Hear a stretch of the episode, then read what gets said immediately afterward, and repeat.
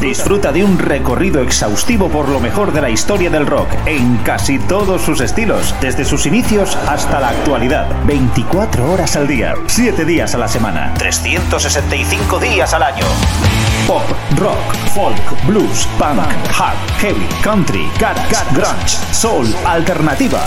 Todo ello y mucho más en Radio Free Rock. Síguenos también a través de radiofreerock.com o a través de nuestras cuentas en Instagram, Twitter y Facebook. Hola, ¿qué tal? Muy buenas, ¿cómo estáis? Eh, bienvenidos a una nueva edición de la Gran Travesía de la mano de Jesús Jiménez en Radio Free Rock, una cita con el mejor rock de todas las épocas. Hoy tenemos el programa número 11 dedicado a lo mejor de la historia del rock y del heavy metal, con lo más destacado del año 1990, un año en el que todavía el grunge y el rock alternativo no había hecho mella a nivel masivo. Hoy en el programa podréis escuchar a Extreme, Suicidal Tendencies, John Bon Jovi, Cinderella, Steve Bay, Choir Boys y este grupo con el que empezamos Megadeth, dentro de su cuarto trabajo, Rust in Peace, Púdrete en paz, juego de palabras con la expresión Rest in Peace, serviría para el grupo de Dave Mustaine para posicionarse como uno de los grupos referentes dentro del thrash metal, una propuesta que abarcaba temas como la crítica política, bastante habitual en el repertorio del grupo, el tema que abre el disco llamado Holy Wars, The Punishment Deuce, trata acerca de la guerra del IRA, como descubrió que él, bueno, en un concierto que darían Megadeth en Irlanda del Norte, se dieron cuenta que se vendían camisetas piratas del grupo al margen de la banda, pues para recaudar fondos. También hay cabida dentro de ese disco para temas como la religión o la conspiración de los ovnis en el tema Hangar 18, inspirado también en la película del mismo título de 1980, donde una nave extraterrestre aterriza en el desierto de Arizona y allí es descubierta y oculta en una base aérea en el estado de Ohio para su estudio con Megadeth. Arrancamos hoy nuestra gran travesía.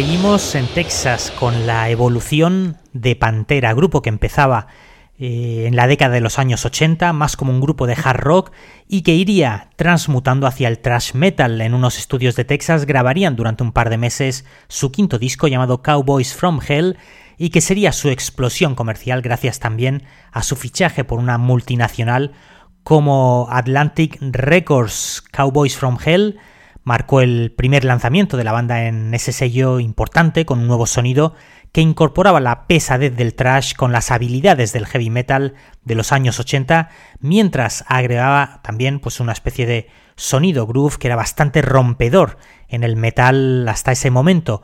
El álbum fue lanzado en 1990 y abrió la década con un disco que demostró a mucha gente que Pantera estaba aquí para apoderarse de la escena del metal. Vamos con ese tema llamado Cowboys from Hell.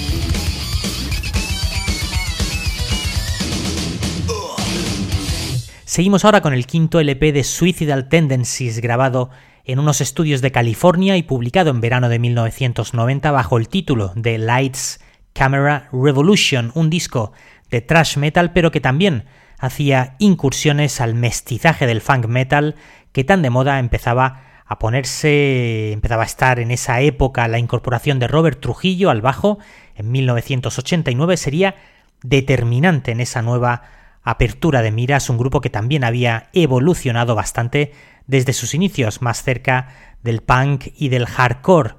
El álbum se abre con la canción You Can't Bring Me Down, puñetazo encima de la mesa que comienza con un solo hipnótico y continúa directamente en una parte acústica, un estilo que se hizo famoso con grupos como Metallica. Luego, pues el tempo se acelera con el riff principal que se bueno, pues que se hace a la perfección junto con la voz de Mike Muir. Este disco convertiría al grupo en uno de los referentes dentro de ese estilo y llamando poderosamente también la atención de Guns N' Roses, quienes en 1993 se los llevarían de gira por Europa como teloneros junto a Brian May.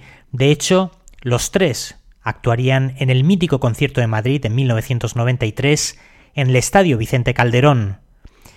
Y de esa actuación, precisamente, os ponemos el tema Send Me Your Money, una dura crítica a todos los telepredicadores que se aprovechaban de la estupidez humana para sacarle los cuartos.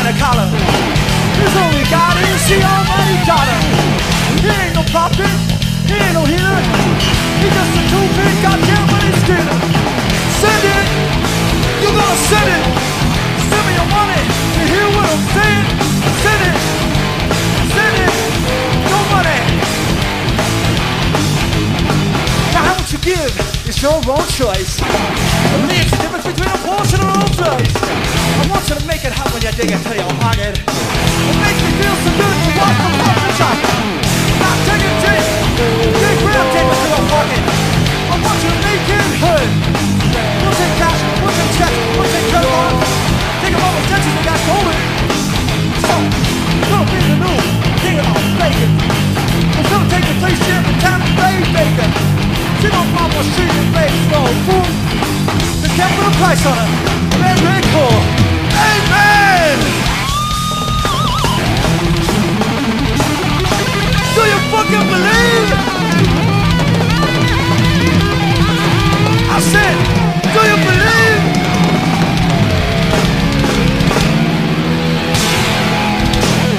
de 1990 también había un grupo norteamericano que empezaría a vender millones de copias gracias a una balada acústica llamada More Than Words. Ellos eran extreme y contaban con un guitarrista técnicamente alucinante, no solo por los riffs que llenan todos los huecos posibles en el disco, sino también por los punteos. El segundo LP del grupo, llamado Pornography, combinaba el hard rock, el sonido acústico, heredado directamente de Led Zeppelin y de Queen. Ellos siempre dijeron que era su grupo preferido, incluso en los créditos del disco dice que son todavía los campeones, en clara alusión a We Are the Champions. Esos sonidos también los mezclan con el crossover y con el funk metal. De hecho, su canción más destacada del disco, llamada Get the Funk Out, saca el funk, incorpora sonidos de trompetas, saxos y trombones en algo muy poco usual en el mundo del hard rock.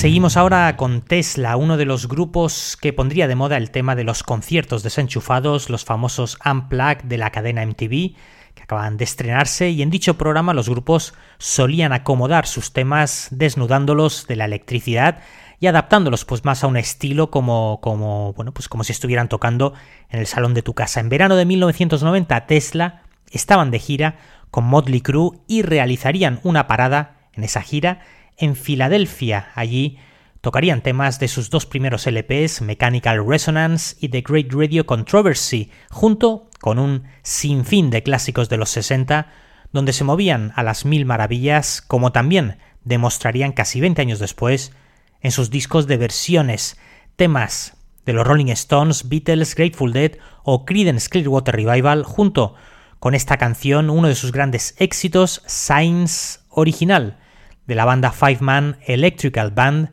de quien toman prestado también, con una ligera modificación, el nombre del LP, Five Man Acoustical Jam. Vamos con Tesla y ese tema llamado Signs.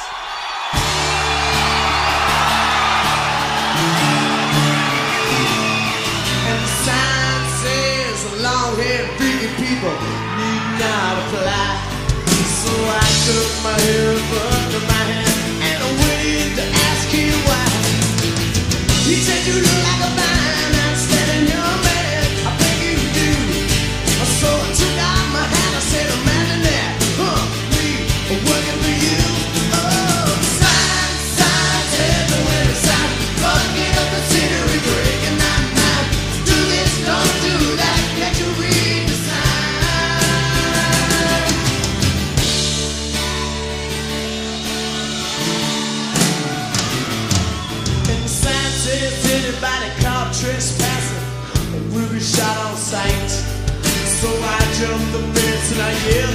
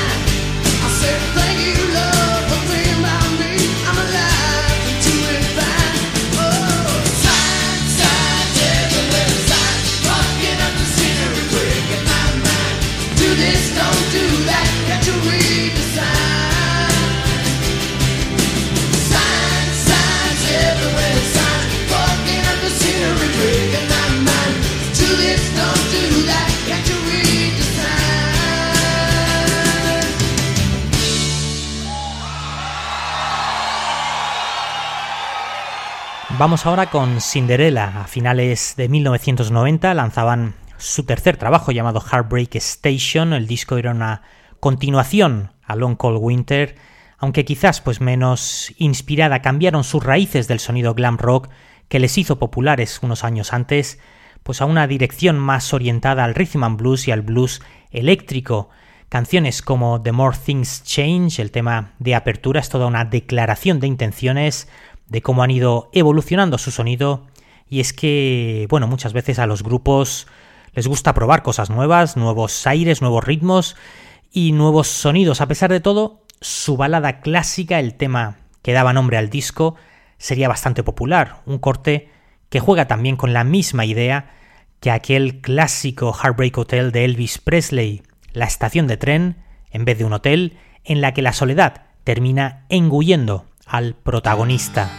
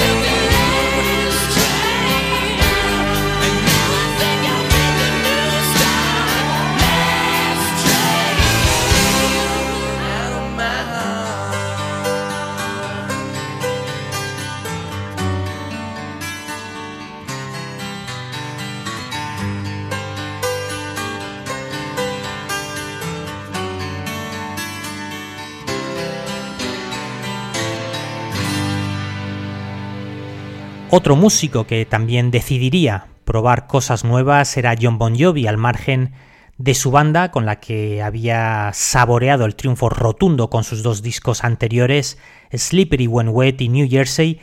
Aquí John Bon Jovi realizaría la banda sonora de la película Arma Joven, la segunda parte, en la que se recreaban las andanzas de Billy el Niño, interpretado por Emilio Estevez John Bon Jovi incluso se reservaría un pequeño papel, un cameo en la película, que se basaba en una teoría popular de que Billy el niño sobrevivió y que fingió su muerte con la ayuda de Pat Garrett.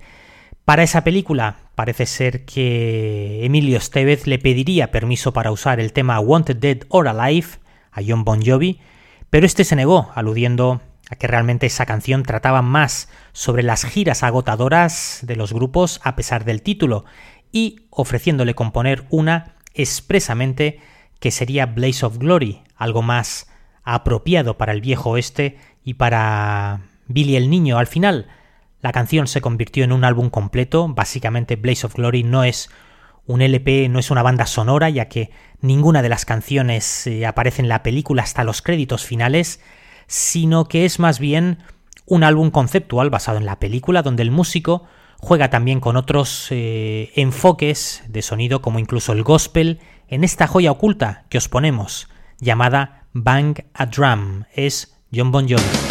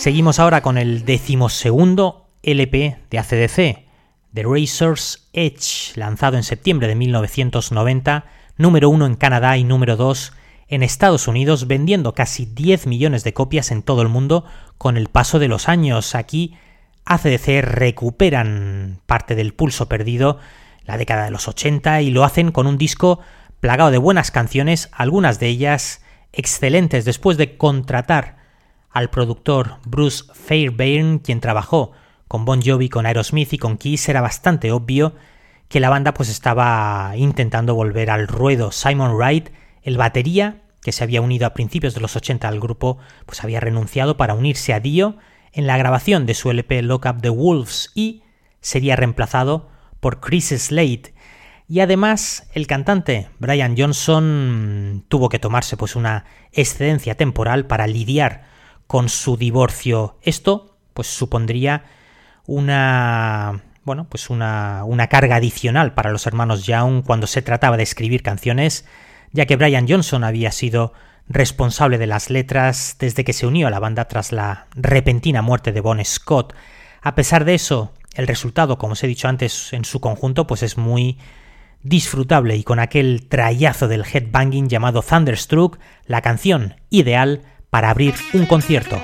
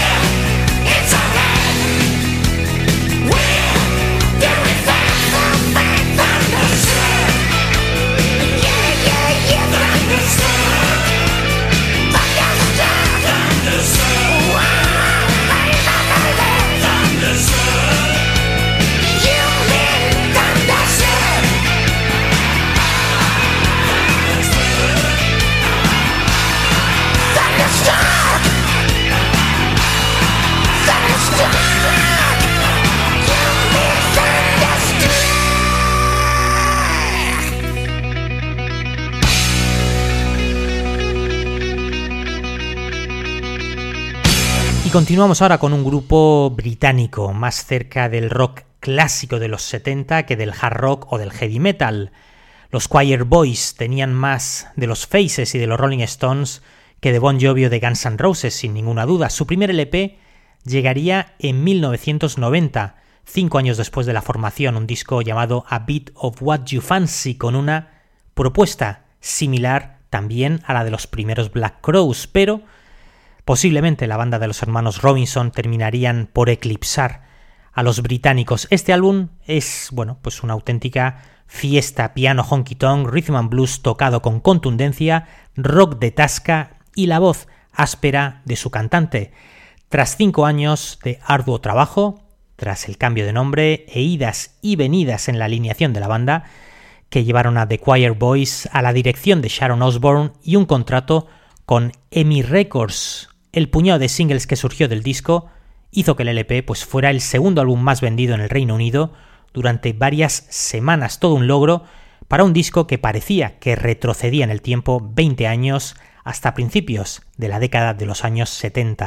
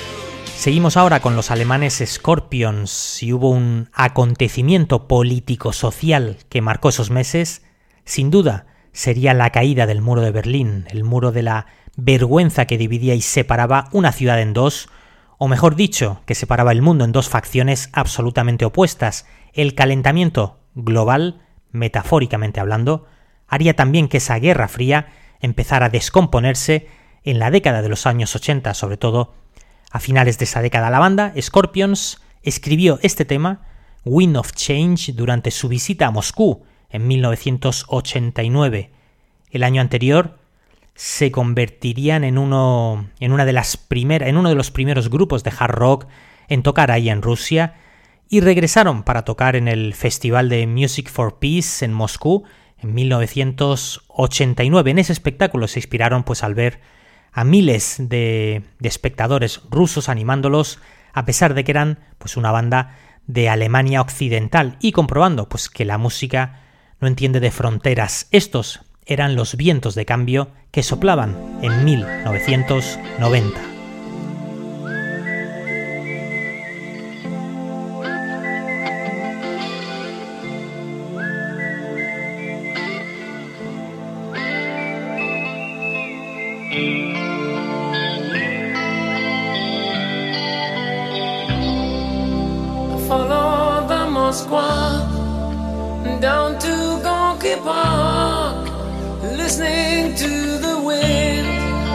change.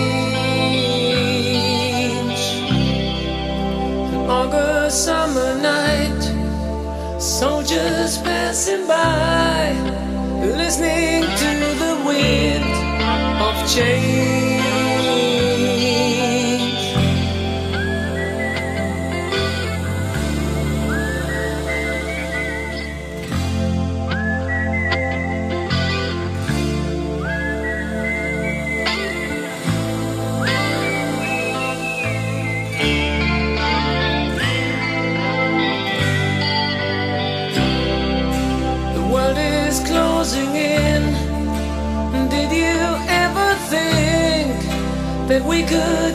so close, like brown.